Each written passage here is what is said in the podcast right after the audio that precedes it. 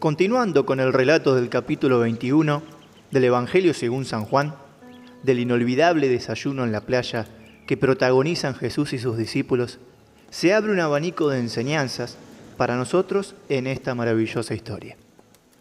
Enseñanzas que podríamos y debiéramos aplicarlas en nuestro caminar diario. Jesús, a lo largo de su ministerio, les enseñó principios fundamentales a sus discípulos entre muchas otras lecciones de vida. Además, claro, de revelarles la buena, agradable y perfecta voluntad del Padre. Uno de esos principios fundamentales que les enseñó fue el hecho de compartir. Entonces, basados en esta historia, podríamos decir que los discípulos, al recibir el milagro de la pesca milagrosa, tuvieron la oportunidad de poner en práctica dicho principio, momentos antes de desayunar con Jesús.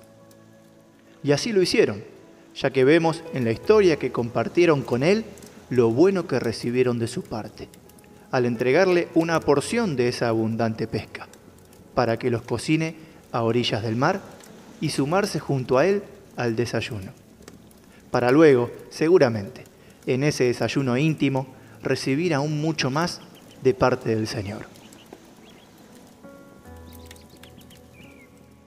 El que es enseñado en la palabra, haga partícipe de toda cosa buena al que lo instruye. Este pasaje lo podés encontrar en la Biblia, en Gálatas capítulo 6, versículo 6.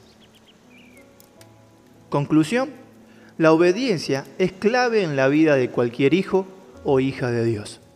Comprender los principios fundamentales y ponerlos en práctica en el día a día es una base segura para edificarnos en la roca que es Cristo.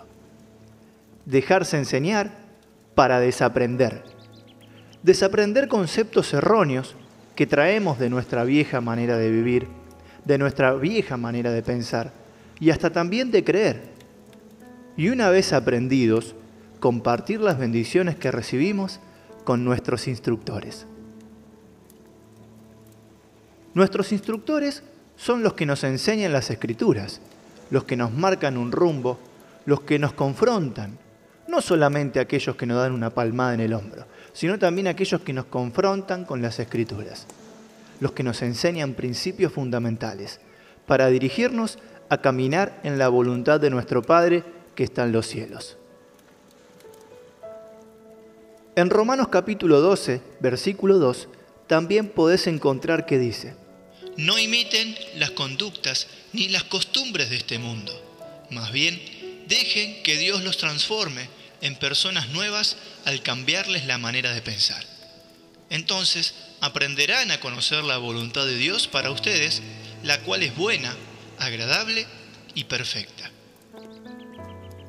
Con este mensaje, incentivo a que compartamos nuestras bendiciones con quienes se ocupan en instruirnos así como lo hicieron en la historia esos siete discípulos de Jesús.